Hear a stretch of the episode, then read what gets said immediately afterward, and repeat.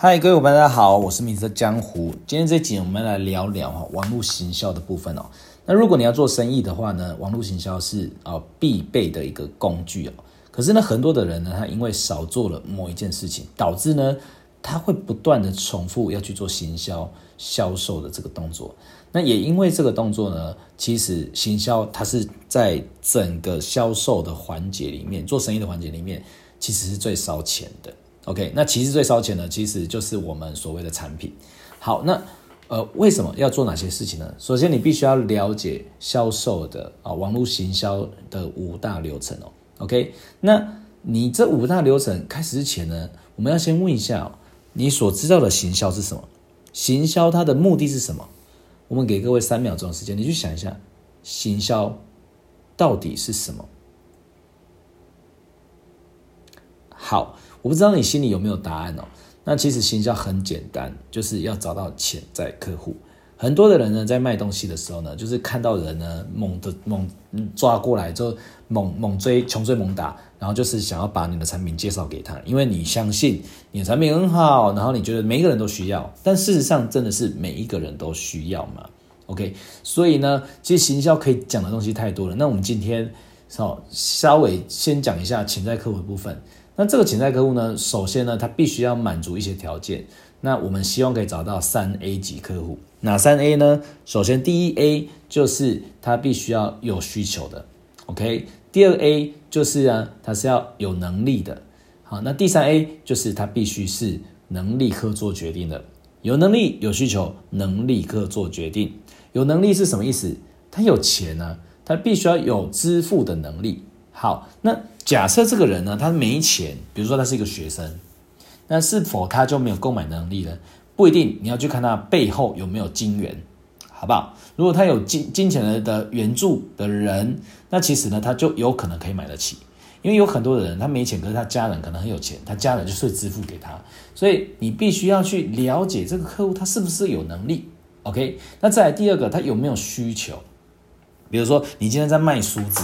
然后你跑去那个和尚庙卖梳子，你要干嘛？对不对？所以如果说你今天呢找错市场去卖东西，那你也会非常辛苦。再来，能立刻做决定，这个人呢，他是不是可以透过自己的意志决定要不要买这个东西？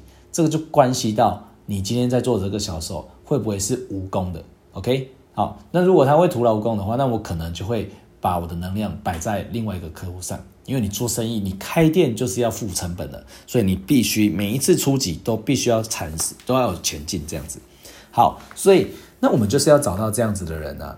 所以我应该要怎么做呢？所以很多的人呢就开始呢透过网络的一些平台啊，开始去做大量的曝光，开始去做宣传啊等等的，这些都是应该要做的，也是很好的。可是呢，有可能呢你会少做了一些步骤。所以网络行销五大步骤，首先第一个就是你要找到你的产品。那这个产品呢，它必须要有利基点哦。什么叫做利基点？就是它跟市场上其他相同性质的产品有什么差异化。如果呢，你没有什么差异化，你就没有卖点，你就没有利基点。所以你要找到你的利基点，也就是差异化的部分，就是你的特色啦。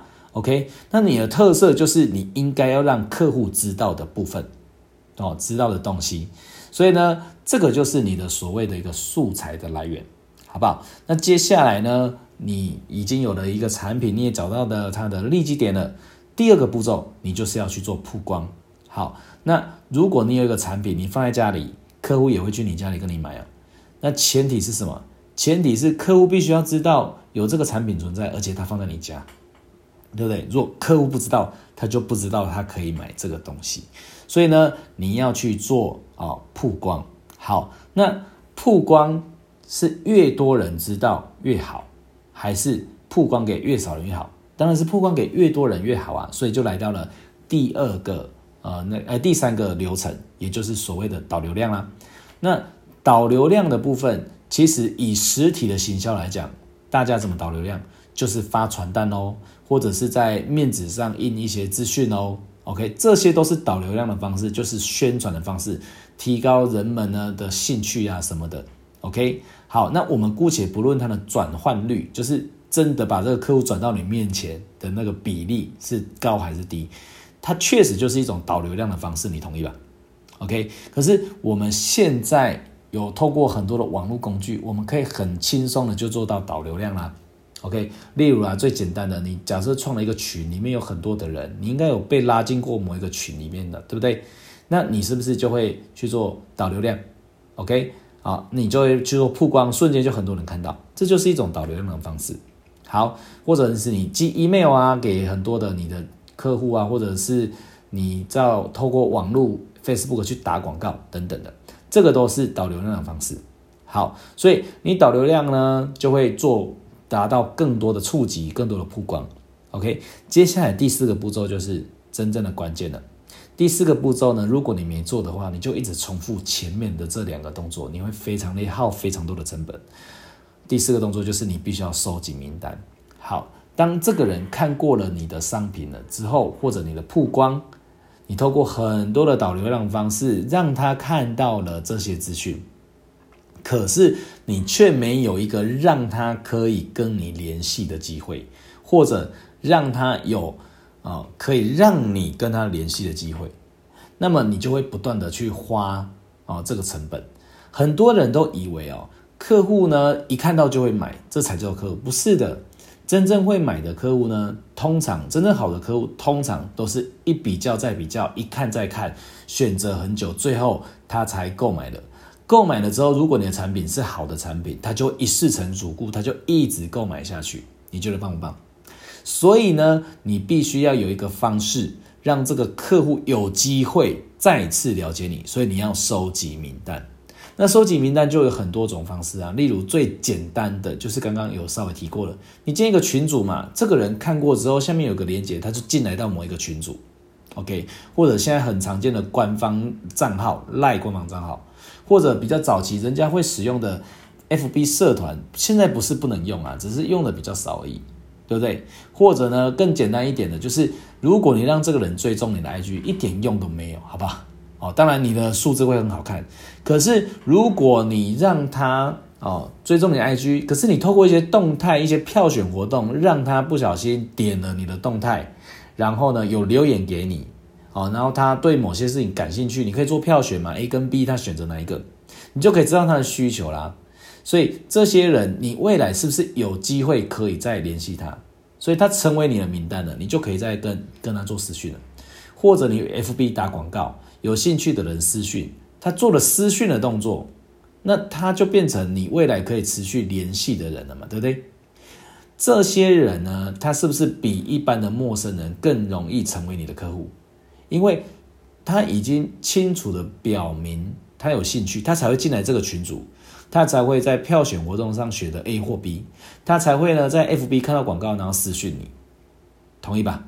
所以呢，你一定要做收集名单的这个动作。那收集名单的技巧很多了，未来有机会再谈。OK，那再来网络行销第五个步骤就是你要产生金流。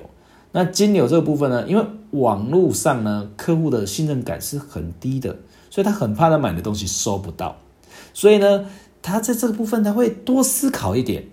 如果说你可以让客户呢很快的做下决定，那不小心呢就刷卡出去了，或者不小心就付钱了，那么呢，呃，你就有机会降低客户的犹豫的时间。你成交的机会更多，所以呢，现在呢，其实有非常多的线上支付的系统，有支付通、欧付宝等等的，或者是接口支付、台湾 Pay、Line Pay 等等的，你一定要去研究一下更简单的金流模式。